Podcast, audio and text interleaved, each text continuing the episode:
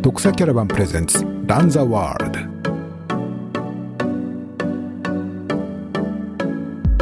あのねなんかこのクラブハウスのなんかちょっと仕様がこのあのルームとかの仕様がなんかちょっと変わって設定が変わったんですよねそうなんですね。あのこのトレードラーニングジャーナルっていうこのなんだこれってルルームっていうクラブっていうんだったかなこれのだから最初あのはい。だからメンバー230人ぐらいこれなんかメンバーになっていただいている方いるんですけど、はい。その方しかこうき通知がいかなかったんですけどはい。ちょっとあの今オープンにしましたので誰でも聞いていただけるようにしました。はい。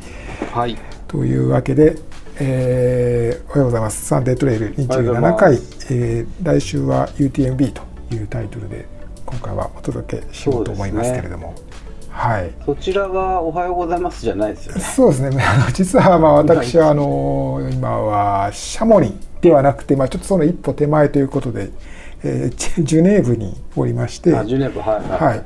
えーちょっとあの今何時ですか？7時間の差ですので、今は深夜の1時ですね。あ、1時。はい、えー午前1時ということになります。はい、7時間差眠ですね。くないですか？大丈夫ですか？あ、だいぶ眠いですけど、まあ話し始めるとあのさすがに目が覚めますね。あ、はいそうですか。うん、え大丈夫です。いやいや、いよいよですね。そうですね。まああのちょっとこのえっ、とサンデートレーデルでもなんか何回か前からシャモに行きますって話していたんですけれども、えーついにやってきたという感じなんですよね。まあ来週っていうかね来週末ですね。えーまああ明日からになりますけどいよいよ UTMB 開幕ということで、えーまあ私がこの前回前々回とちょっとライブ配信の日本語チャンネルのお手伝いをしているということで、まあ、今回も呼んでいただけたということで、うんうんうん えーやってもう来たぞということなんですよね。はい、ちなみに今回は日本人の方って結構参加されるんですか？日本人の方めちゃめちゃ少ないですね多分。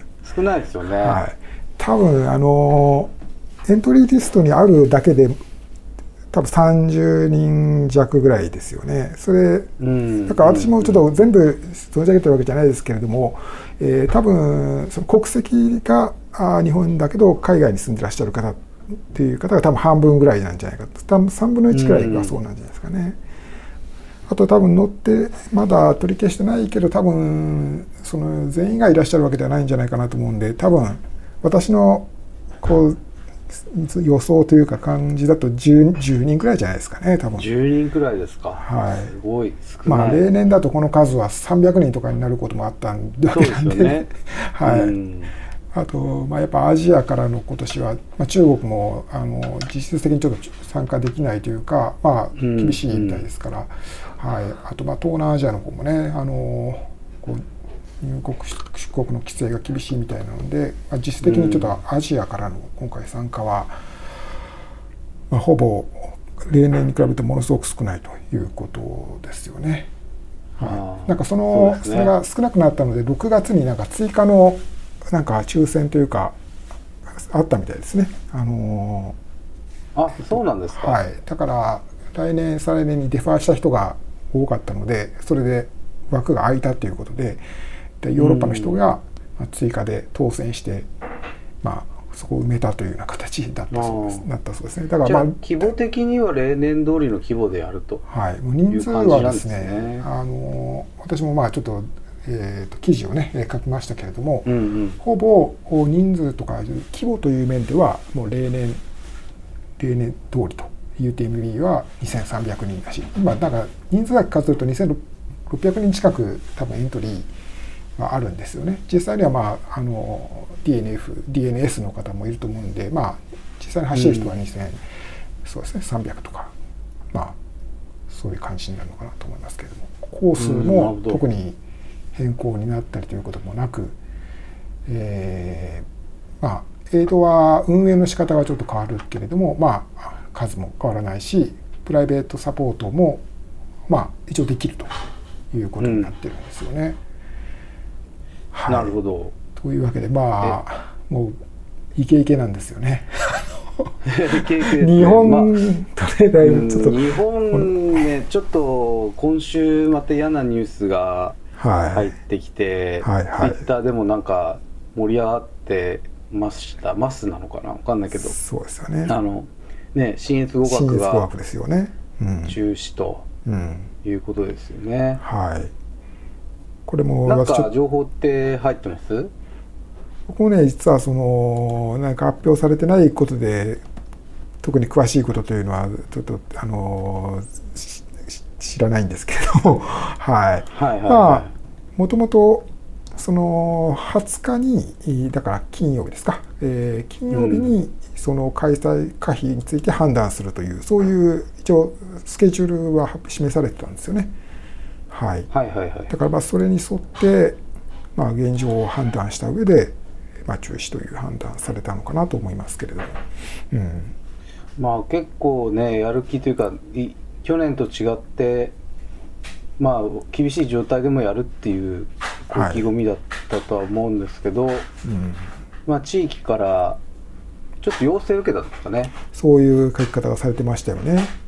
はい。まあねそういうやっぱりなかなかそうなると開催ってやっぱりちょっとうん踏み切れ厳しいないだろうなという気がしますよね。まあ田舎の人たちの空気感というか、うん。まあ、結構ねこっちではわからないくらいありますからね。うんやっぱりなんか新潟って今300人くらいあもうそんな多くないか感染者、うん。やっぱこっちって連日5000とかはい。あるじゃないですか。そうですね。すごいビビビってるというかうちの親もそうですけど、うん。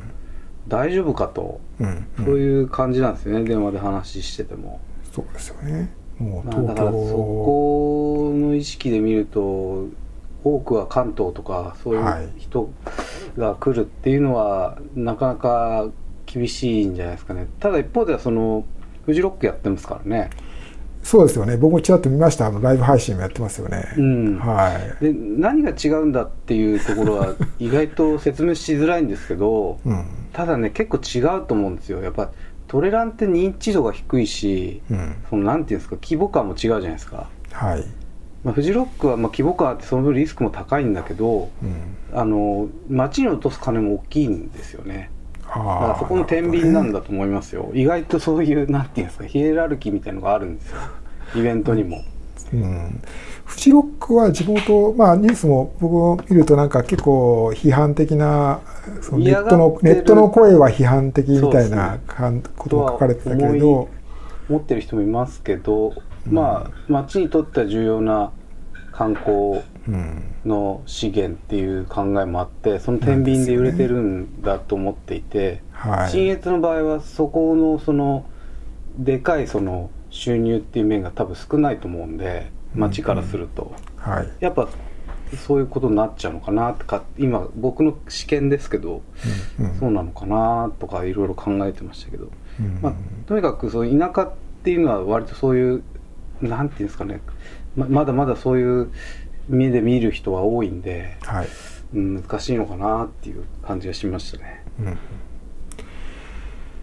まあそういう面ではやっぱり新越語学トレイルランニングの大会はどうなんでしょうね人数でいうと、まあ、フジロックとかと比べると はるかに少ないとは思うんですけども、やっぱり超ねあのやっぱり目立っちゃうんですかね。うん考えで言うとねその少なくてそっちの方がリスク低そうなんですけど、うん。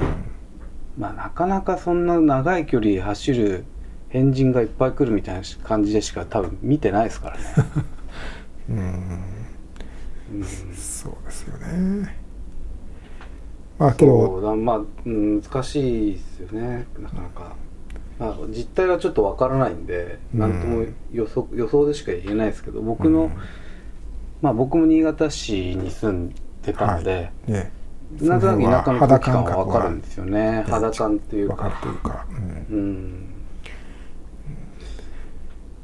まあけどこれだけねあの言われている中ではやっぱりやむを得ないところはあるのかなという気がしますけれども、まあいろんなご意見あると思うんですけど、うん。もう決まったことというかうん。そういうことに対して何かねいろいろ言っても仕方ないんで、まあ、次何ができるか、うん。どどうしたらいいのかっていうのをやっぱり考えていきたいですよね。うん。うん、まあ来年正常化されるとい。いなはいと、と思ってますけど。けどまあね、まあ、私がたまたま今回この UTMB に今ちょっとこうきこう行こうとしているというところもあるんですけれどもまあねこう海外でもまあナムネさん。もアメリカ、ねのねバサーチこれから、はい。あののためにアメリカ行かれるわけですけれどもやっぱ海外もコロナのこう感染が決してまあそのもう収束したわけではない、ない中でこうそうですよね。やるっていうところがあるわけですよね。うん。まあそれはやっぱり、まあ、フランスこの UTMB の場合だとやっぱりフランスでこのこうあのパスサニテールっていう、まあね、あのワクまあ、要はワクチン接種していいる人たちであれば集まってももういいよと。イベントやってもいいよと。いうようまあなんかこうおお墨付きというかですね、まあわ、正はいはい。直その、まあワクチン打ったところで感染はするものはするする時はするっていうことはあるのでまあその科学的にそのねこのあのそういうまあね。ワクチンパスポートを導入したところでなんか何かがかあのもう全然それそうすればもう病気が広がらないというわけではないということはあるんですけれどもやっぱりまあそこを一歩踏み出してイベントを再開する方向に舵を切ったというのがまあ今回の UTB の開催にも、まあ結果として例年通りの開催につながっているという事情はあるようですよね。まあそうするとやっぱり、ねまあそういう一応枠組みはちゃんと作ったっていうことですよね。まあ、日本でこれからそういう議論ちょっとずつねなんかニュースとかでも話題になるようになってきていてまあ多分あの政府でもいろんな検討を進めてられ分科会とかねそういうところでも検討を進められてるんだと思いますけれども、まあ、やっぱりこれがととにかくやっぱりそういう枠組みをスキームを作るっていうのは、まあ、向こう早いですよね。ディシジョンもそうだし。うんでね。僕ワクチンパスポート来たんですけどうん。紙で来てではい。しかもその QR コードとかもついてなくて後でつけるよみたいな感じのああ確かですね。はい。正し書きがあったのかな、はいはい。あ岩佐さんも取ったんでしたっけ？私も取って持ってきました今回。はい。あのでこれででも そうですよね。あれ、はい。なんか役に立ちました？あ役に立ちましたよ。あのあ本当ですか？僕の場合はスイスから、まあ、ジュネーブなんうん。でスイスに入国したんですけれども、ええそのスイスの場合は、まあ、あワクチン接種していれば、まあ、あの他にこうちょっとなんていうんですかこの入国の飛行機とかの登録とかも、うんうん。あのそするんですけどそれ事前にウェブサイトに入力したものと合わせて、えーワクチン接種ができていればあのかえっとなんだあの PCR 検査とかを陰性証明を持っていかなくてもいいとで逆に言うあとーそれがないとワクチン接種の記録がないと証明書がないと、えー出国前に PCR 検査っていうのがまあ必須とされているんですよね。うんで、まあ、あの日本のワクチンパスポートで無事入国できましたね、ジュネーブでは。ちなみにあの外務省のサイトとかだと、えーほなんだかな、えー外務省だったと思いますけれども、そのワクチンパスポートが有効な国とかっていうリストがありますよね。はいはいはいありますよねちょっとずつ伸びてて、まあ、フランスがその中に入ったりとか、アメリカは入ってないですよね。とか、まあまだですそねれがあるんですけれども、まあ、スイスはその中に入ってないですけれども、まあ、まあ、大大丈夫だったということなんで、まあ、スイスの場合は多分そのちゃんと要件さえ備えていれば、まあ、名前とか、うんあワクチンのモデルナとかファイザーとかの種類がちゃんと書いてありさえすれば、まあ、OK ということだったみたいですね。うん、ということということなんだろうなと思って解釈しパましたけど。スサニテールっていうのは例えば、岩佐さんがなんか取得することってできるんですか？そうなんです。これがね、今ちょっと今日今日現在時点でのちょっとあのちょっとまだ僕の中で不安というかわからない点なんですけども素、はい。はいえーとまあ、パスサニテールはその基本的にはそのフランスでワクチンを受けた人がそのその時にワクチンを受けた記録として受け取る紙の中にその QR コードがなんかうん。は入ってあると。はいはい。あとその他にも、えーと PCR だったりあとフランスではその薬局でその抗原検査っていう、まあ、簡易な PCR じゃないそのわうん。感染している場合にこう体の中に出てくるこうん。う抗体だったかな？ごめんなさい。抗体だ抗体の抗体が正しいのかな？あの抗体ですかね、えー抗原じゃないかもしれない、まあ、とにかくその感染した場合にいそれがポジティブとなるようなあの PCR じゃないもうちょっと簡単な検査がこういろんな薬局とかその辺の街角の薬局とかでもまああー受けられて15分ぐらいで結果が出るっていう仕組みがもうかなり確立されていて、それで、えー陰性であったという証明がこう紙で渡されるときにまた QR コードがそこに貼ってあると。でその QR コードをまあいいろんなところにイベント行くときにこう見せるかあとはスマホに読み込んでおくかということで、うんえーこれがまあパスサニテールなんだというはいはいことらしいんですね。だこれがないと,、えー、と大きなあのイベントとかにも参加するときには必ずこれをチェックしてくださいとか、あと最近だとそのショッピングセンターとか、えーバスに乗るとかあーいうこともこういうのが必要になっていると。でトレイルランニングの大会 UTMB の大会もこれが必要だということなんですね。はいはいチェックインしてあのいわゆるゼッケンですねナンバーカードをもらいに行く時にもそれが必要だとかっていうことがあるらしいですねー。結構大変ですねはい、なので、まあ、観光客というか、まあ、日本から行った私の場合はじゃあどうするのかっていうのがちょっと心配な っていうか僕さあのもう明日明日というか今日か今日日曜日にあの行かないといけないんですよね。あのていうかあの、ね月曜日に実はレースを走るっていうことがあってですね。すよね MCC それってなんか大会側から来てないんですか？えー来てはいるんですよ。はい、来ては来てます。で、なので、まあ、あの薬局で受けてくださいとか、そういうことが書いてあるんですよね。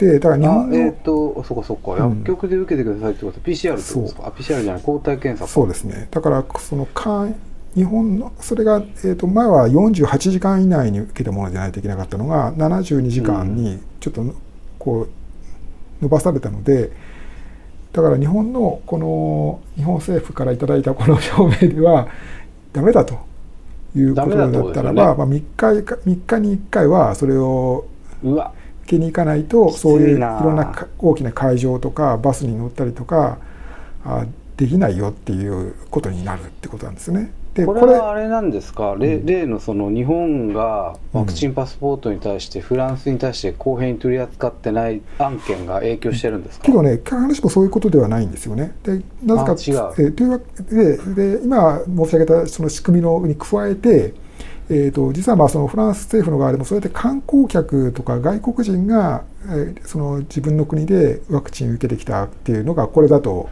あのうん。ーこう意味がなさないということになってしまうので、うんうんうんこれはやっぱ制度の抜け道だということで、うんうん新しく仕組みを作って、えーそれ例えば日本から日本でモデルナを受けましたファイザーを受けましたという証明とパスポートとこうそういう書類があれば、その QR コードを作ってメールで送りますという、そういう仕組みができたんですね。これができたのが8月の9日ぐらいだったんですけれども。最近ですね、これつい最近できて、だからつい最近のせいもあるんだと思うんですけど、これがなんとメールベースなんですね。だからフランスの外務省の指定のメールアドレスに、えー書いてあるんですよ。そのメールのタイトルに分かりやすいように、国の名前、自分の名前、えー入国する日付みたいなの、こういう書式でメールのタイトルはこういうメールにタイトルにしてくださいと。で、はい。それぞれ PDF かなんかで、えーその証明書の PDF、はいはい。パスポートの PDF、うん。えー航空券の PDF とかですね。なんかこういうのをみ 10, ギ10メガバイトを超えないようようにして送ってくださいと。そうしたらそのそれを読み替えて、えーフランスのお QR コードをメールで送りますと。いう、うん。そういう仕組みがですね導入されたんですね。でフランスの外務省のサイト。やってるってことですか？はいそうです。で僕もねやったんですよ。でそれがちょあの毎日毎3日に1回ぐらいこうなんか書き方が変わっていてだからまあ例えばは来月行く予定の人とかもじゃあって言ってやるとこうみんな殺到してきちゃうと。だから、はいはいはい。えー3日先ぐらいまでに入国する予定のある人までは今もうすでにいるか3日先の日付ぐらいまでにうんうん。えー必要な人は送ってください。それより先の人は待っててください。みたいなことが書いてあってで僕もだから慌てて出したりするとなんかもうあの捨て見捨てられて終わったら困ると思ってそれがを待っていてですね。あ23日前にやっとその僕の入国する21日っていうのが、えー含まれたので慌てて、はいはいまあそのメールを出したんですけどまだまだ返事は来ないっていう。まだないとこれは。だからところに週末、ね。週末だからまあ早くても月曜日まで来ないんじゃないかっていう あの気がするんでうん。そうするとあの僕はだから明日明日行ったらまず薬局に行って検査を受けないといけないかもしれないっていう。そうですね。ということなんですよとダメなんですね。はい。あら。まあかなり細かい細かい話しましたけれどもまああのそういう、まあ、だからこれ例えば日本でこういうことやるとしたらまた同じような同じ問題になりますよありますねね。まあまあ日本は日本の人は別にそのフランスと同じでちゃんとフランスが QR コードみたいなものはちゃんと日本でも別にそんなあまり慌てずに入手できると思いますけど外国人の人が来たらどうするかっていうのはまあねありますよね。いやだってフランスとか割とこういうのクイックにやるやっててうん。いいなと思ってたけど、うん。フランスでもそれってことは日本でやり始めたらもう地獄ですよね多分。そのそもそもそのアプリすら今作れてないじゃないですか。作れるはずなのにやれてないっていうのは、いろんな縦割りの弊害だと思うんですけど、まあこの種のね仕組みはなんかこれへったくそですもんね。コココアをはじめなんか ね。そどうなんでしょうかまあいろいろ改善していることによりますけれども、うデジタルショーでしたっけ、うん。なんかそれ作るならまず最初にそれやってよみたいな、うん。そういうとこですけどそれ日本できるのかな？ね なんか、なかなか。やばいですよね。まあ、まあこう仕組みの問題もあるしそのなんていうかある種の国民的な合意みたいなコンセンサス作りみたいなのね。さっき言ったように別にまあ安全安全安心のゼロコロナって言ったらワクチンパスポートなんてなんかかえってこのうん。このなんでウェイウェイウェイ系の人たちがなんか盛り上がっちゃって、ますますダメだろうみたいな議論はありえますよね。まあそういう不毛な議論をするんでしょうね、けどやっぱどっかでこうん。うイベントとか、まあ音楽イベントもそうだしこういったスポーツイベントもそうだしあるいはまあそういうお店とか展示会とかそういういろんなイベントがやっぱできないと困りますよねっていうのは まあ一方であるわけですよね。うんやっぱりそういう仕組み考えていかなきゃいけないんですけど、まあ、今今日本って、まあうんちょっとそれどころじゃないみたいな感じで多分そこら辺の思考も止まってると思うんですよね。うんまあでもそうですね、まあ、湯浅さんがまあ無事そのパスポートというか、パスサニテールを取得できることを願ってます。これのが今今のところちょっと不安要素はあるんですけれども。そうですよね。はい、まあまあまあ明そん日とかポなことはコってくるといいですよね。そうですね。そうするとちょっとはあの楽ですよね。安心というかはい。まあうん。こういろいろ面倒なことが多い中でちょっとこう楽になりますけどね。あはい。まあまあそんな話はあるんですけども。気が長くなっちゃう。そうそう。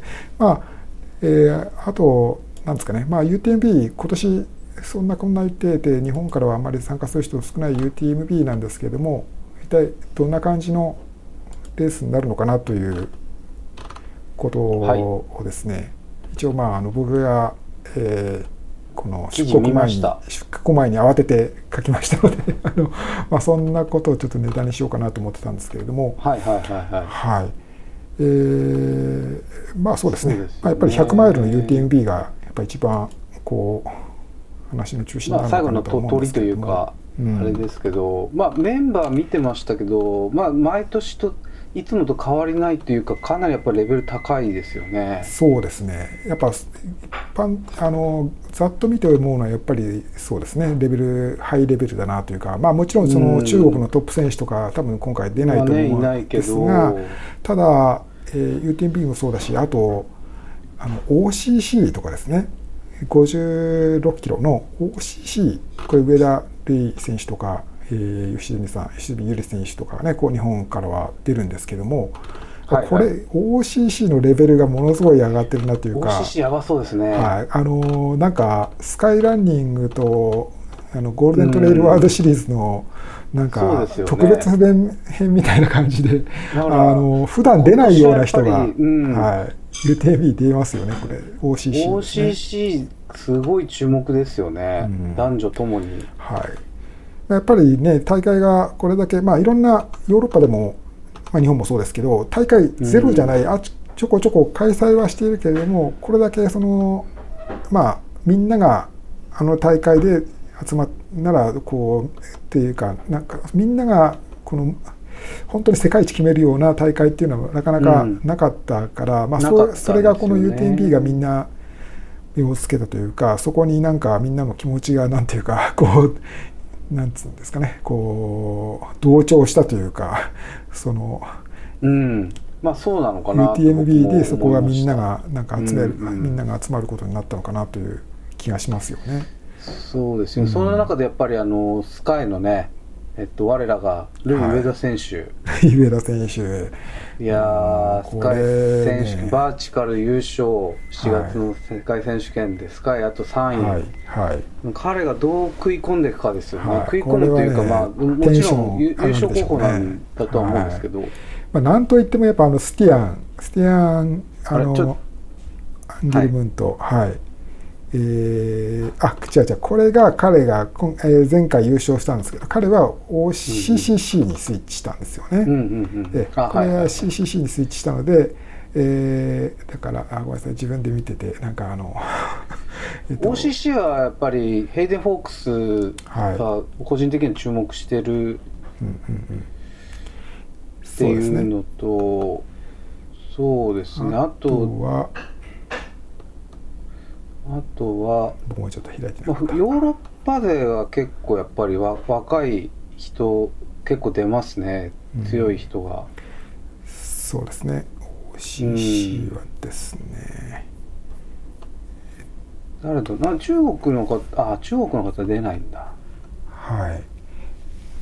そうですね、えー多分中国の選手は多分出ないんじゃないかというこれモロッコの人早そうじゃないですあかそうですねこのハウジン。エルハウジン・エラザビーっていう人ですね。彼こもの人ゴールデントレイルですよね、はい。まあ、モロッコの国籍の人ですけど多分スイタリアあたりに住んでるみたいですね。あそうですか。はい。それでまああのこうイタリアのこういろんなローカルなレースでこう2019 8年とか19年のシーズンに頭角を現していて、まあ、それが多う分ん。サロモンさんの目に留まったんだと思います。多分それでサロモンさんのね。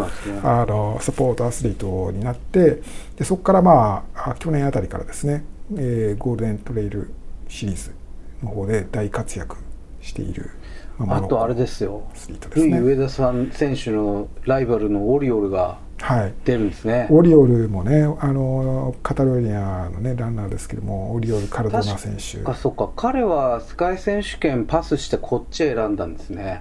という形になりますかね。えー。はい。まあ、あのここしばらくは、なんか、ルイせんルイルイ君も言ってましたけれども、なんかトレイルの、ね、レース出てなくて、まあ、スキあのスキーモとか、クロカンだったかな、うん。そういうのは出てたんだけれども、まあ、ランニングのレース、久しぶりということで、まあね、あのなるし、あとはジョン・アルボン、ジョナサン・アルボンうんこのね、うん彼もうあの、イギリス。はい、2019年のマウントアワースカイレースでトップ3になったウ上田ルイ・オリオル・カルドナ・ジョナサン・アルボンと、まあ、揃うということもありますのでうん。かなりこの3人揃うだけでもかなりな話ですよね。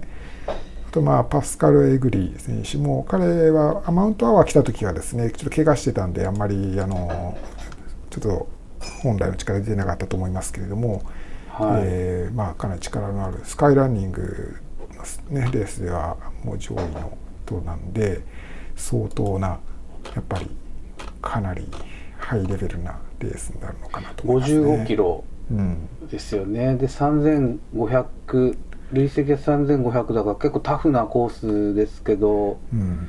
これあれですよね。UTMB の後半なんでしたっけ？ちょっと前半だけ違うのかな？あそうですね、まあ、UTMB の100マイルの UTMB でいうと大体まあシャンペから後に相当するってね。シャンペから後か。はい、130シャンペが120キロ地点ぐらいですよね。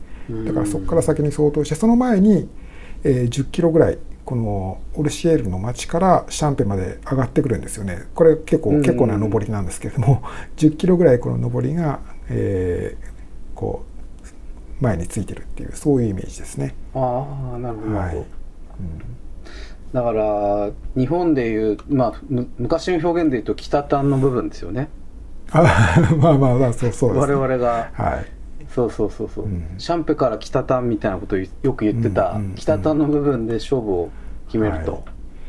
これはまあちょっとまたあの明日今日かな。今日にも上田瑠衣選手に多分会えると思うんでまたちょっとねああのあとまああの後ほどお話ししますけどまたちょっといろんな彼の話聞くちょっとイベントというか配信とかも予定しちょっとてるんですけれ体調とどもかね調子とかはい聞いとってほしいですね、多分いやこれまでそういう例えばリモーネとかいろんなテクニカルな、はい。あのヨーロッパの、ね、レースあるじゃないですか。マッターホルンウルトラックスとか、はいはい。多分そういうのに比べると比較的なんていうんですかね。走れる、走りやすいコースっていうことになるかと思うんですよね。ースでしょうね。はい。まあ、上りも長く長いのがないくつも続いてかなりハードってことは確かですけれども、まあ、テクニカルなところはないのあでやっぱ走り切って勝負するっていうそういうレースになるのかなと思う。フレッシュな状態だとトップ選手だったら全部走りそうですよね、もううん。モンテも全部走れるんじゃないかな、はい、だからその辺がまあそういう、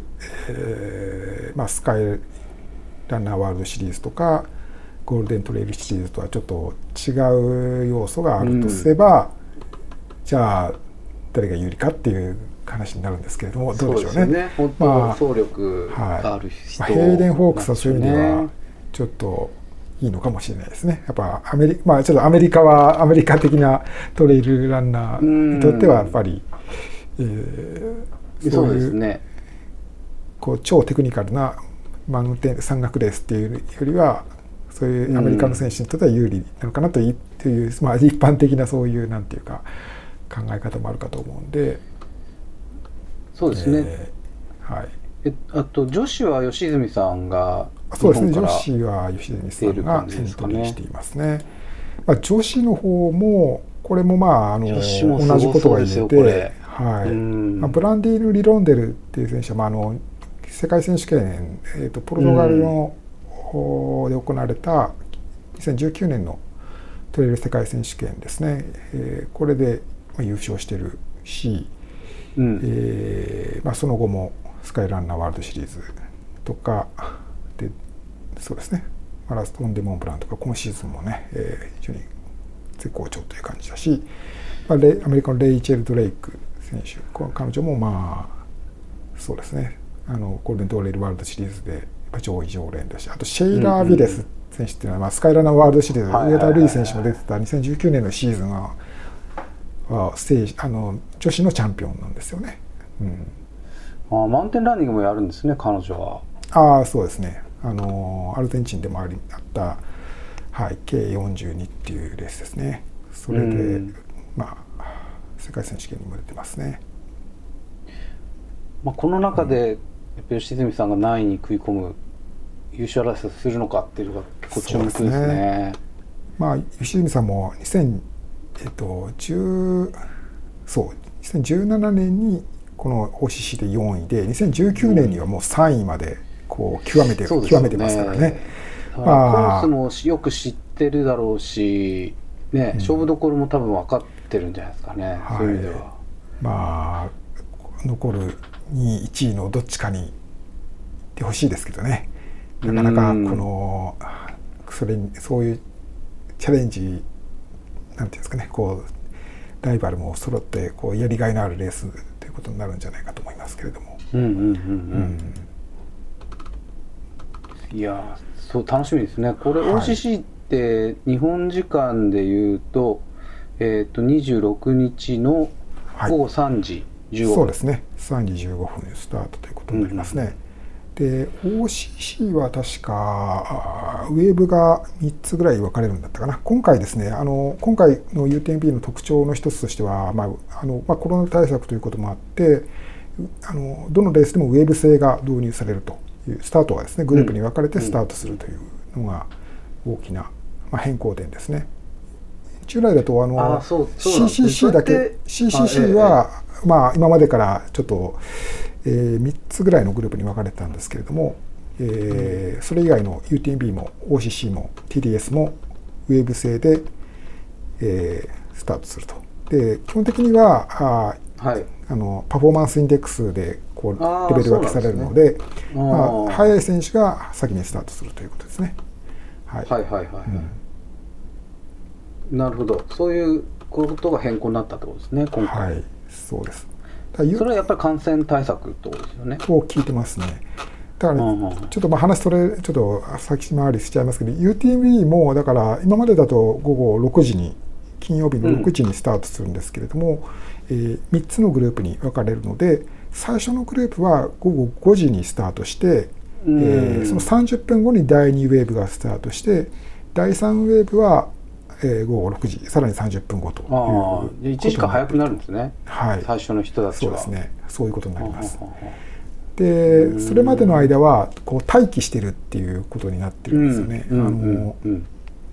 えっとミニ UTMB とかが開催されたあの芝生の芝生というか草原みたいに、まあ、冬はゲレンデ、はいはい。あの優しいゲレンデになってるんだと思うんですけれども、あのそこが、まあ、その選手の待機場所になっててんなるんだそうです。だから多分その30分ごとに、えー移動するこう移動してあー5600メートルぐらいあると思いますけれどもだからこう確かうんちょっと遠いですよね、うん、だからそのなんかでっかいスクリーンとかも置いてで MC がなんか盛り上げたりとかそういう仕組みもなんかあるんだっていうふうに聞きましたけれどもね。これちなみにマスクって必須なんですよね？マスクも必須ですね。はい、そうです。マスク例が必須ですね。ドはい、にいる時とか、はい。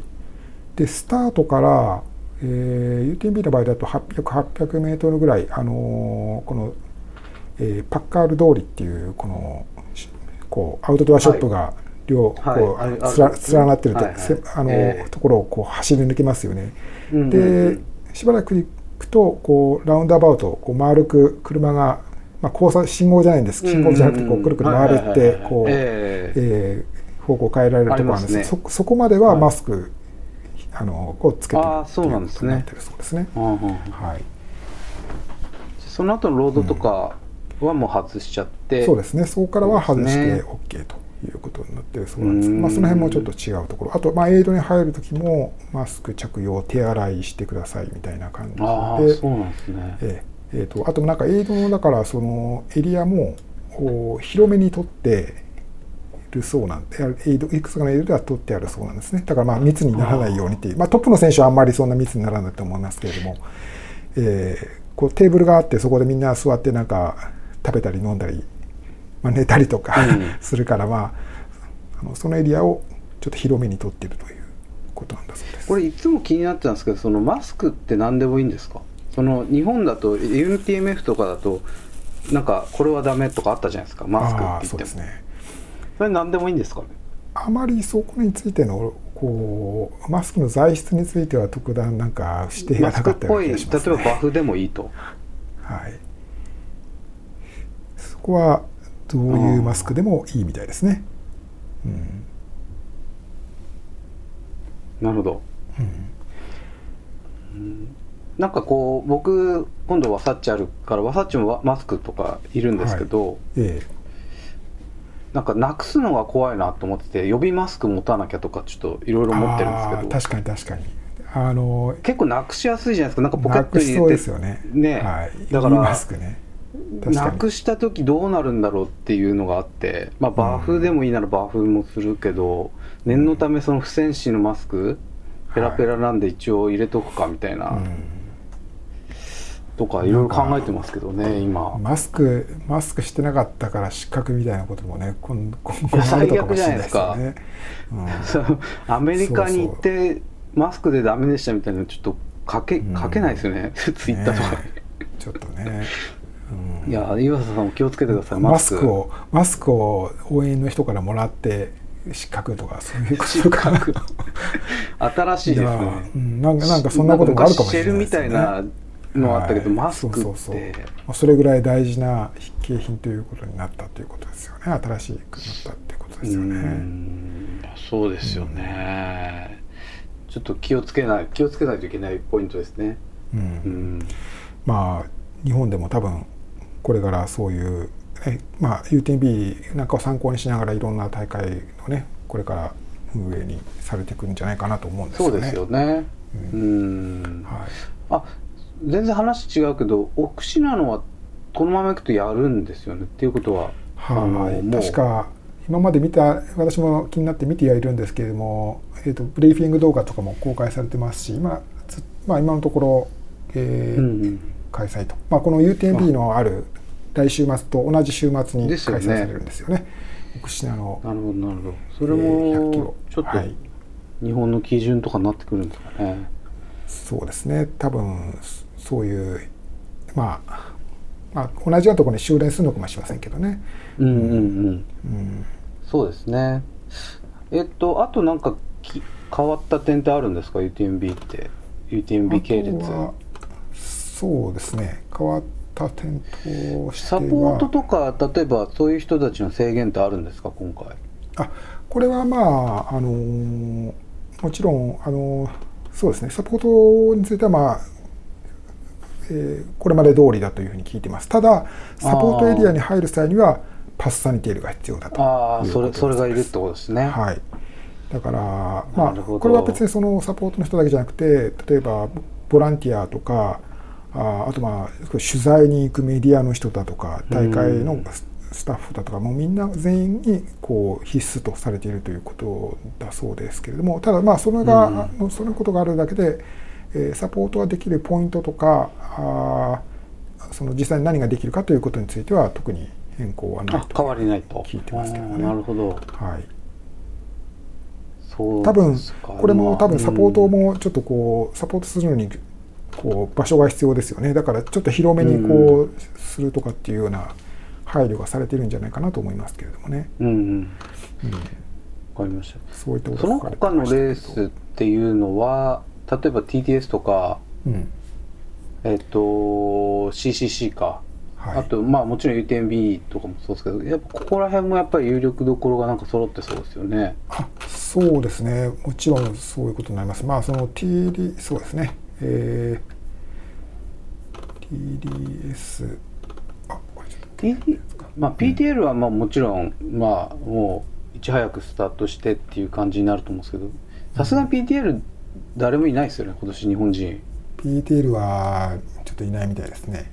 いいないと思います。はい、うんはいはいはい。あとまあそうですね。簡単に CCC はあのーこれまたルース・クロフトっていうすごい人がいるんですけれども、えー彼女がまああのー CCC は2015年か。2015年の CCC 優勝してるんですよねこれがまあ初めて UTMB に出たんだと思うんですけど、その後うん。2018年19年は OCC に出てこれを両方とも優勝していて、えーはい。今度は UTMB かなと思いきや CCC だったということで今年は UCCC で2回目の優勝候補の一人ということになりますね。あれですよね。ウエスタンで2位になってましたよね。そうですそうですウエスタンステーツで2位になったばっかりですよね。はい、だから100マイルもまあここで優勝しているとあとまあルース・クロフトってあの今年の2月にその、えー、と母国のニュージーランドのタラウェラウルトラマラソンで、ああ、えーそうでしたね。男女総合で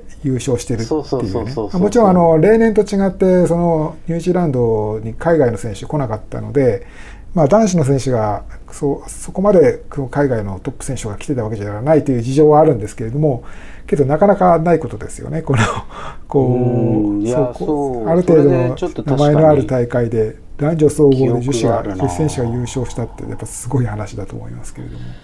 相当走力がある選手ですよね、この選手、ええ。だから。はい、私も2013年だったかなに彼女が富士登山競争で優勝した時に初めて話聞きましたけれども。まあねあれよあれよとすごい世界が注目する大選手になっちゃったっていう。僕一緒に富士登山競争出てますからね。そうですよね。はい、いや素晴らしいことだなと思いますけれども。うん。そうですね。そうですよね。あとまあでさっきちょっとあの話あの出てあのあの間違えちゃいましたけどスティアンセスティアン・アンゲルムントが CCC に今今回は出るということで、まあ、昨年は OCC で、まあね、鮮やかな優勝でしたけども彼もまあ後半になってからが強いっていうすごいあの渋いなんていうかなんていうんですかね。あのすごい渋い強さを持った選手で、えーまあ、かっこいいえーレース展開する人ですけども今回 CCC けど100キロのレースって彼もまだ出てない出たことがないようなんですね。うん。僕はちょっと調べた感じではなかったので、まあ、新しい彼スティアン選手にとっては挑戦ということになるのかなと思いますけれどもね。なるほど、うん。そうですよね、まあ、あとディランはうん。ああはい。あいえ。あ、まあ、ディラン・ボーバーもなんかリストに名前ありましたけど出るのかな？なんかもしかしたら出ないかもしれないですね。なんかわからないけれども。けどなんかシャモリにはなんか来るようですね。なんかそういう。CCC ですか？はいはい。CCC ですあね、ー。うん、なんかこうイメージとしてなんですけどなんかウエスタン走った選手ってあんまりうまくいかないっていうちょっと僕イメージがあるんですよね。しかもまあここら辺の。うん。そうですよね、ディまあやっぱりディランはでもハード6ロックはい、うーんハードもありましただかららさらにダメージが。はい。まあ、6月、うん。ウエスタンが6月末。その2週3週後かな？にハードロックということでね。なかなか結構ねだからその今回 CCC には UTMB あのウエスタンで走った選手、まあ、ジャレド・ハーゼンもそうですし、うん。あとステファン・カーシュっていう彼はうん。ウエスタン7位でしたけども、あとバット・ダニエルスはウエスタンああそうかそうか。今回棄権したけど今回棄権したけど出てるんですよね、まあ、こういうアメリカの100マイル界ウエスタンステーツはいはいファンの皆さんにとってはウォッチャーにとってはなき聞き覚えのある名前がこの CCC にはあとあれじゃないですか、ね。ダコタ・ジョーンズ出るじゃないですか。あダダコタそうですね。ダコタ・我ジョーンズ。々にとって馴染みの、はい、おなじみ、ねはい久々ですね、えー彼出るとすれば久々にこういう大きなレース久々じゃないですか。でね。調べてたんですけど彼もう30歳になったんですよね。あそうなんですか、はい。若い若いと思ってたら。はい、彼が派切年に来て優勝した時ってまだ21とかそういうぐらいだったんですよね。そうですよね。はい、はいはいはい。だから大人になったダコタ・ジョーンズあのこの大間人にあのハードロックの時にあのはいはいあのフランスはかな？フランスはペーサーをね、やってたみたいですよね。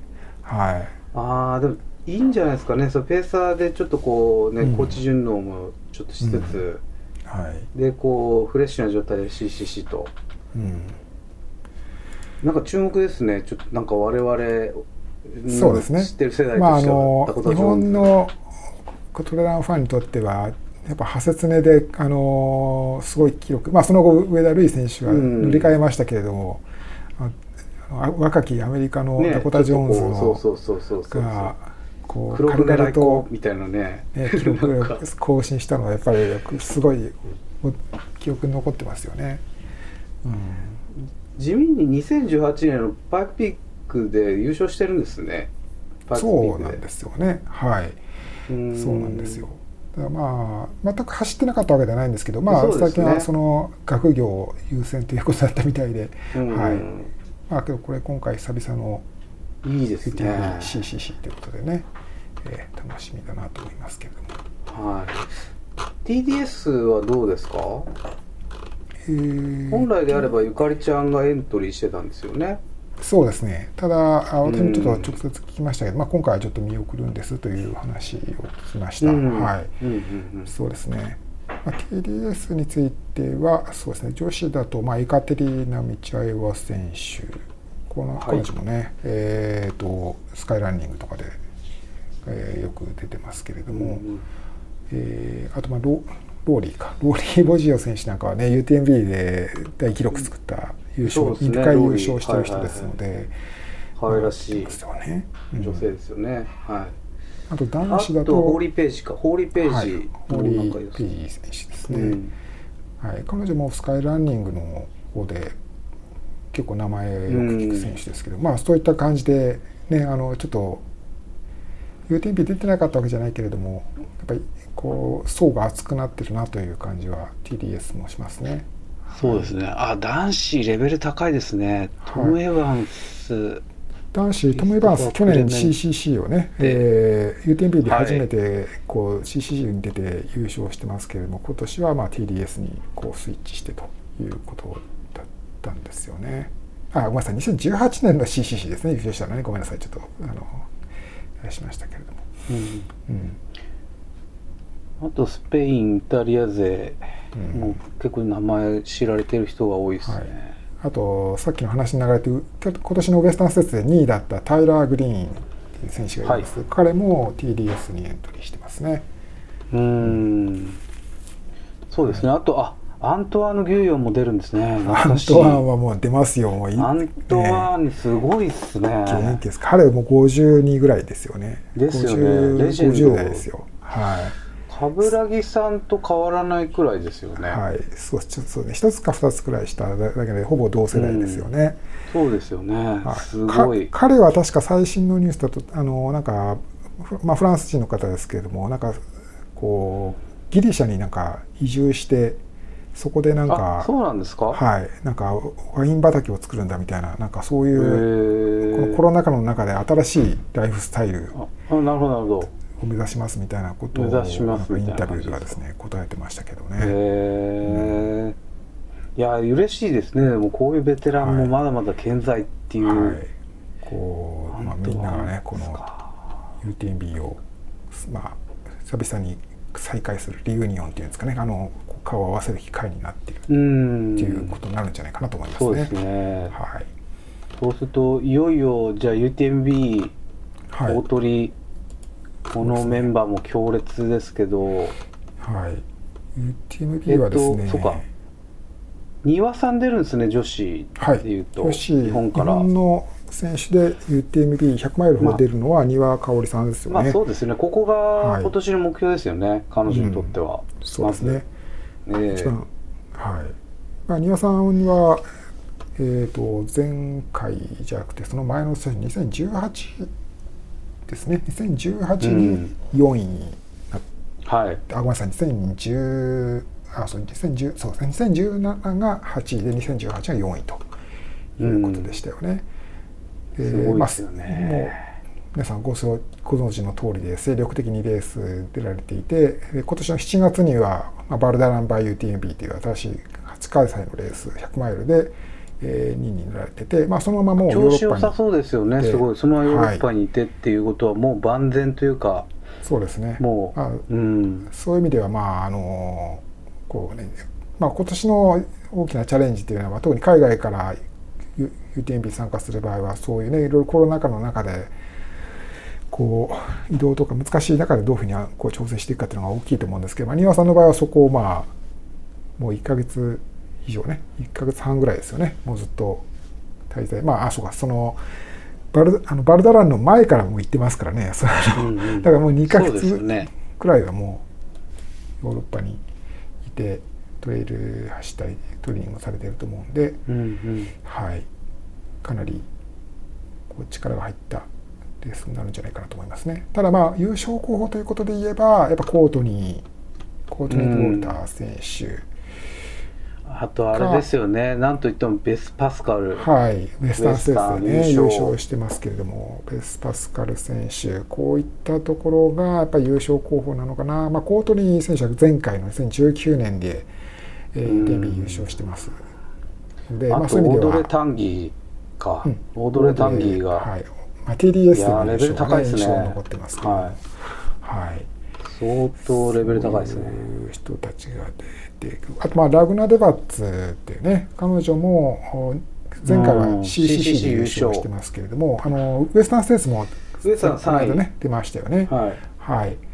まあ彼女も結構40代でもうベテランの選手と言っていいと思いますけれども、まあ、UTMB ではまだ出てないという100マイルの UTMB はですね出てないということなので、えー彼女がこのレースの中に加わったらでどんな走りするのかっていうのはかなり注目されるところかなと思いますね。やっぱウエスタンと UTMB ってサーフェイス全然違うじゃないですか。はい、そこら辺のアプローチどうしたのかとかまあ終わってから聞き聞いてみたいですよね。なんか ね。どうどういうリカバリーしてリカバリーとか考えるとあんま時間ないと思うんですよ、そのうん。まあコロラドとかに住んでて高知に住んでる人だったらうん。練習も容易かもしれないですけど、はい、ね、どうどうアジャストしていったのかっていうのはすごい気になりますね。そうですね。まあ、さっきから出てるけどウエスタンでウエスタンステーツアメリカで出てそれでまた UTMB っていう説が結構多いですよね。だから多いですね。なんていうか、まあ、そういういろんなこうなんていうんですかねアスリートとして活躍できる機会っていうのをみんながこう求めた結果そう同じようななっちゃったんですよね。感じになってるっていう同じようなこうん。うスケジュール感になってるっていうのがあるかもしれないですね。うん。これ男子もはい。同じような傾向ですよね、そうですね、まあ、男子は、まあ、やっぱフランソワ・デンベがね、やっぱりまあ一番硬いかなと思います、まあ、ちょっとウエストカナダハ7月にハードロック。でね、またすごい記録出したんで、そうそうなんですよね。そこからのリカバリーというか。からの UTMB もなんかあんまりいいイメージないんですよね、とはいえ。はい、あちょっと今、うん。はい、そうですね、はい、まあ、フランソワについてはけど、まあ、普通の人だったら、やっぱハードロックで頑張りすぎたら UTMB はちょっそうそうそうそう。とダメなんじゃないのと思うけど、フランソワに関して言えば、なんかそういう。まあな感じないですよね。なんかいい意味で裏切ってくるような気も え。ーするし、だからはい結局蓋を開けるとこういつもいつでしたっけ？あのキリアンとレンヌが争ったすごい頂上決戦みたいな年に変わらないくらい豪華なメンツですね。うん、キリアンがいないだけであとだってジムもいるしグザベエだっているしはい、そうですね。ティム・トレフソントだっレフソンも出ているし、ね、はい、ルドビックも出るしすごいまあですよはい。ね、そうそうたるメンバーが、ジムは今回が3回でははい3回目になるんじゃないですかね。2017、18 17年それ以降のその、ね。はい、2017年のキリアン・フランソワのこう一騎打ちになった時に彼はまあ前半トップでリードしたんだけど、うん、前半まトップでしたよね、あ、あのこれであこれでグランコルフェレを降りてきた時にちょっとやっぱうん。グッとこうブレーキかかっちゃったっていうことがあったんですけど、それでもこうグリッドしたというか5位に頑張りましたよね、はい。こう、うん。落ちてったけど。はい。まあ、彼にとってはだからまあやっぱり、まあ、今回もねえー UTMB 走るっていうことはやっぱりそれだけうん。思いのあるレースなんだと思うのでちょっとねその辺が今回いよいよ実を結ぶのかどうか。なんかウエスタンステイツもちょっとこうマックスで行ってなかったじゃないですかジムまああ今年はねぶっちぎりでしたけど、ね。はい、うん。なんかちょっとこうこっちやっぱこっち狙ってんのかなみたいな、うん。まあわかんないですけど。まあジムのイメージはやっぱり、まあ、アメリカのぱ彼も陸上競技のねあのトラックの出身ですから、まあ、そういう走れる人って感じでこう山というところから入ってきてないっていうところは、こうフランスワととかうん。テグザビエとかとはちょっと違うところだと思うんですよね。そうですよね。だからまあそこそのジムにとジム・オールズにとってこの山岳ヨーロッパの山岳コースを制するっていうことはやっぱり一つの大きなモチベーションはやっぱあるんでしょうね、うん。きっとね。うん、ぱあのダイナミックな走りでね。いやそうなんですよ UTMB ねを走り切ったら19時間台のねまた大記録とか切っちゃう十分とかね。ありえそうな気がしますけれども。いやーでも UTMB って、まあ、岩佐さんも何度も走られてるからご存知ですけど、うん。あれ人の足を壊しにかかる本当に最高なコースですからね。なんか全然テクニカルじゃないですけどはい足がマジぶっ壊れるくらいボロボロになっちゃうんですよね、うん。あれであのフォームで本当持つんだってすごいですけど。やっぱ、うん。まあ、特にグランコルフェレから降りてきて10キロ、まあ13キロ下り続けるとか、ね。あの辺とかもやっぱり、そうそうそう。あの下りとあとシャンペンのね下りも結構極悪ですからそうね,、あそこからのね、3連発、あとまあ、フィニッシュ直前の、そうそうそうそうそうそう、クールマイユルに行く下りも結構きついですよ、ああ、シャシクリーからそうですね。前半ですけど。そうですね。急そうですね。かなり急ですよね。で、結構うん。ペースが上げようと思えば上げられてしまうので、それをやるそうなんとですよね。後半大失敗だという、これはあの僕も今も覚えている冠城さんの教えですけれど、なんか僕前回2019年に出た時はクールマイユルの下りが一番やばかったです。そのあ足的には。あれでもうかなりうんグランコルフェレまでに疲労が来てまあ僕僕のレベルは全然参考にならないですけど、まあでもジムがどういう走りするかっていうのは楽しみですね、まあ、今回も。そうですね。そそういう意味ではもう対極にあるのがグザビエで、うん。まあなんか足に優しそうな感じでねまあ、彼は多分走りますよこねう非常にこうこういううん。まあ、ね、近いところなので、まあ、グザビエについてはただまあちょっと不安なというかあの本人僕もちょっとうん。これ書くときに気がついたんですけれども、えーちょっとねあのなんかライム病あのあれですよねダニにダニに刺されるマダニに刺されている感染症ですよね。あのはいはいはい。これの治療とかで結構大変だったんだということを書いてましたね。そうみたいですよね、うん、だからこれまあ。結構長引くんですかね？どどうなんだろう？もう復帰はしてですね。治ってはいてはい。あんまりトレーニングも詰めてなくてただコロナにもなってましたよね。うん、ということを書いてましたよね。うん。まあ、その6月健康トラにブルがラバレド出ましたけれどもあの結局リタイアということになっていたということもあるので、まあ、ちょっとねあんまりこう頑張りすぎると、ね、あの健康にこう良くないということだと、今回の UTMB はねあまりちょっと無理まあ出場はするんしたとしてもね無理しないでほしいなとは思いますけれども。はい、そうですあとまあねグザビエグザビエ選手についてはですねちょっとなんか僕もあのちょっとさっき見てたんですけれどもなんか新しい取り組みに挑戦してするということであの、まあ、彼今シーズンからかなあの新しいブランドオンとオンが、ね、あのあーそうですね。アンバサダーになったんですけど、まあ、オンとのプロジェクトとして、えーその自然の保護に関わるなんか新しいこう取り組みをするということで。うんその一つとして彼はなんかもうあの飛行機でレースに参加するのはもうしことはないっていうことにしたんだっていうっていうふうに書いてましたね。本当ですか？はい、なんかやっぱし自然環境、まあ、これだけ自然の中でいろいろこうなんていうんですかねアスリートとして活躍する中でやっぱそのし自然環境を守ることにもっとコミットするんだというそういう姿勢の表れだ表れだと思うんですけれども。だからまあ、マウント富士は来ないかもしれないですね。わかりませんけれど。そうですよね。うん。なんかそれによるとなんあかあー。の彼の住んでるジュラからあのスイスのオンの本社まで230キロぐらいあるそうなんですけどなんかあの自分の足で走っていったっていうことだったんで なんかそんなこともしてるんだとか、まあ、もちろんそれはあのまああのなんか急な用だったらそそんなわけにいかないと思いますけれども、うんはい、とかね。まあ日本も船で来るっていう 船だって意味なんだなまあそれはありえますよね。はい、うん。あのグレータ・トゥンベリさんみたいな、ね、言い方でこうねありますけれども、たまにいますよね。サッカー選手でもいましたけど飛行機まあその人は飛行機嫌いであそういうね船で来てたとか。はい、野球の人とかでもあのうん。電車じゃ飛行機に乗れないっていう人とかもいましたよね。うん。まあ僕もいまだに飛行機乗りたくないですからね。ねけどやっぱりまあ乗りさ乗れ乗らないで済むものなら乗りたくないです。うん。うん。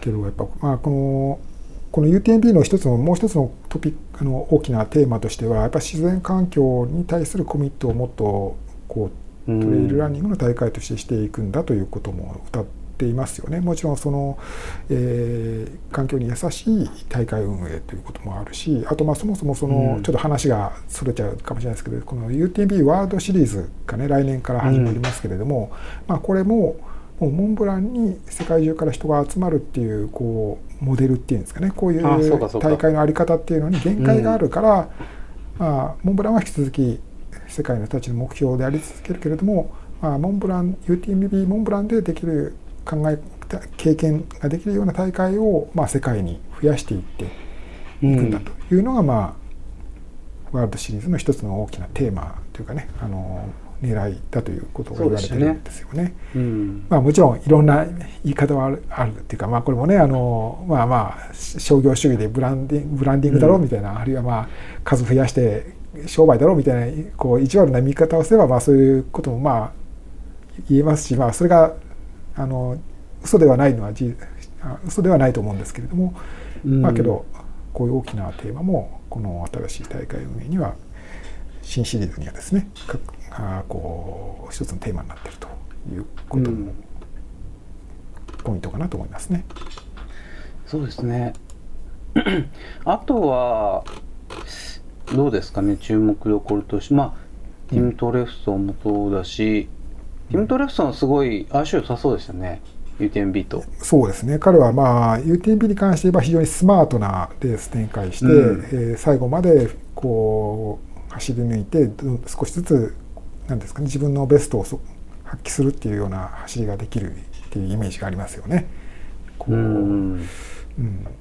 まあ、2016年、17年に3位となってますので今年ウエスタンフェスもね出てましたよね。5位になってますけれはい。ども、出てました、はいまあこう上位の選手がこうなんか荒れた場合にはこうティムトティム・トレフソンとかあとはまあルドビックとかそういう、はい。なんていうかねこのなんスマートな走りができるっていうか、まあ、そういうタイプの選手が後半なんかがぜ注目されるというような流れになるかもしれないですよね。あとなんかこうちょっと若手とか見たいですねすごい。ちうん。新あー。星みたいなね出てくると。そうですね。あのそういうパウ選手もね、カペル出ないんですね。はい、パウカペルはあの怪我がねちょっとああそうですか。あって今回は出場を見送るみたいですね。うーん。まあ、パウカペルは前回の2019年のチャンピオン。そうですよね。グザビエをね、うんあのとの勝負に勝ってパウが優勝したんですよね。で去年は2020年にはこうソロでタイムトライアルをねこの UTMB 開催される週末にやっていて、まあ、ブレイキング20ということで20時間以内の完走を目指すっていう、えーうん。チャレンジして結局まあ20時間以内というか、まあ、2019年の自分の優勝タイムをわずかに上回ることできなかったですけれども、うんまあそのまあ、モチベーションの高さというか、まあ、レースだから速く走れるっていうこともきっとありますよね。だからソロで走ってそれだけまあ自分を追い込めるっていうのも、まあ、これもこれですごいことだと思いますけれども、まあ、ぜひちょっと新しいまあパウが多分その申請だった申請とかまあ知られてましたけど、うん。ね、また名を挙げた一人だと思うんでまず同じような感じで新しい方出てきてほしいですよね。はい。そうですね。うん、あと、まあ、あのさっきちょっと言った UTMB ワールドシリーズについては、えーとまあ、あの来年から新しいシリーズに移行するんですけれども、えーとはい。ちょっとこのクラブハウス配信だけのちょっと耳寄り情報としてはこの UTMB のこう週中で大会この来週のこう期間中に何かの発表がなんかありそうな予感が、はい、だからワールドシリーズの大会は全部で30ぐらいになるっていうふうにアナウンスされてて、まあ、そのうち8個がすでにあのバイ UTMB の大会とかがなりますよってことがもう5月に発表されてるんですけど残あとどんな大会がそのワールドシリーズの30約30の大会を構成するのかはまだはうん。これから発表されるってことになったんですよね。ん。だからまあその全部か一部か分かりませんけれども何かが発表されるんじゃないかという予感がいやーいいですね。それをじゃあドックスがもう先行配信ということで、けどだからあのライブ配信中に言われちゃうとき記事書く暇がない。んですよね。まあそうですよね。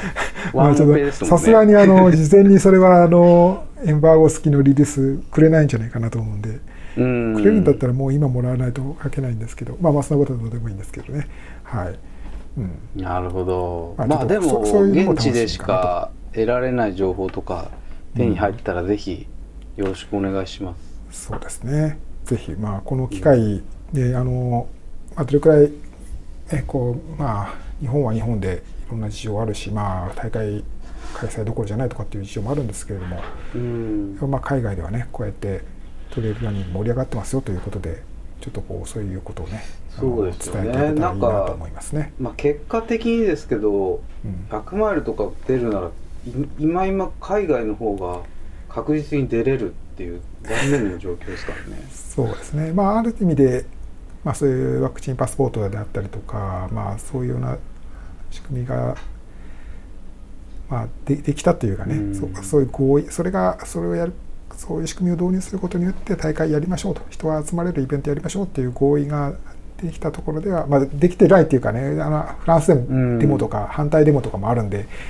まあ、一枚一概には言えないんですけれども、うん、そこが今後のなんていうんですかねトレイルランニングの世界にとっても大きな分かれ目というかねあの挑戦になるのかなと思いますね。そうですよね。まあ今の日本の状況はどっちつかずというかそのどっちも大変ですよね。主催者も大変だし参加者も大変だし。はい。まあそういった一定のある程度の方向性は早く決まるといいなと今回新越のやつを見てて思いました。そうですね。うん。まあ、ちょっと1時間過ぎてしまいまして、すみません。そうですね。ありがとうございました。まあで、あの、最後にちょっと一つだけ、なあの、はいはい。であの UTB の関連して、この UTB ウィークのうちに、あの、上田瑠衣選手と、えーインスタライブ配信をやるっていう話がありましてですね、これちょっとあの、うんうん。後ほど、あと、あの、独裁キャラバンでもちゃんと書く予定あるんですけども、えーとまあ、今回コロンビア・モントレールさんと、ねはい。えーちょっとこうあのご協力いただきましてコロンビア・モントレールのオフィシャルアカウントの方でですねインスタグラムのですねアカウントの方で配信やりますよっていうのが一つございます。えっとそれはレース後？レース前ですね。あ今のところあの日本時間で火曜日の夜を予定してますので、あなるほど。えーちょっとちょっとこの場で早めにお知らせしておきうんましょう。要チェックですね。あと、あと同じくこのコロンビアさんのこのご協力で、えっ、と、私がですね、岩佐があの UTMB のお土産持って帰って皆さんにお裾分けさせていただきますという企画もあってですね、あのおー楽しみですね。はい、まそれなんかじゃんけん大会みたいなあ、あ、そうそうそうですね。お あの応募していただけたらたくさんの人数の場合は抽選ということで、まあ私があのハンドラゲッジというかそのあの荷物に入れて持って帰れる分だけなので。これは今数が聞いてる皆さん朗報じゃないですか、はいこれ。ぜひあのヘビーリスナーの見逃さずにチェルさんとかも絶対応募ですねこれは。そうですね見逃さずはい。に応募していただけたら、ははい。いはい。私が大会会場であの探してまいりますのでこれもねああのこれはいいじゃないですか。今年ね手に入ることってないですから、ちょっとねちょっとレアなあ。ものになるんじゃないあかと思います。ーこれは楽しみですね、はいそその時だけ視聴者すごい上がったりするんですよね。そうですね。まあこれをあのそう YouTube とかでなんか まあいいんですけどまたちょっとこれご案内しますのでよろしくお願いいたします。あいいっすねいいね。はい。あなるほど。そうです。こんな感じですかね。そんな感じですかね。今日は。はい。ありがとうございました。やすみません。深夜遅くまでこちらこそ。はい。まあ、来週も来週もできたらやりたいですね。来週やるとしたら、えーと UTMB のもう29トップの選手がフィニッシュしてああいいじゃないですか。後ですね。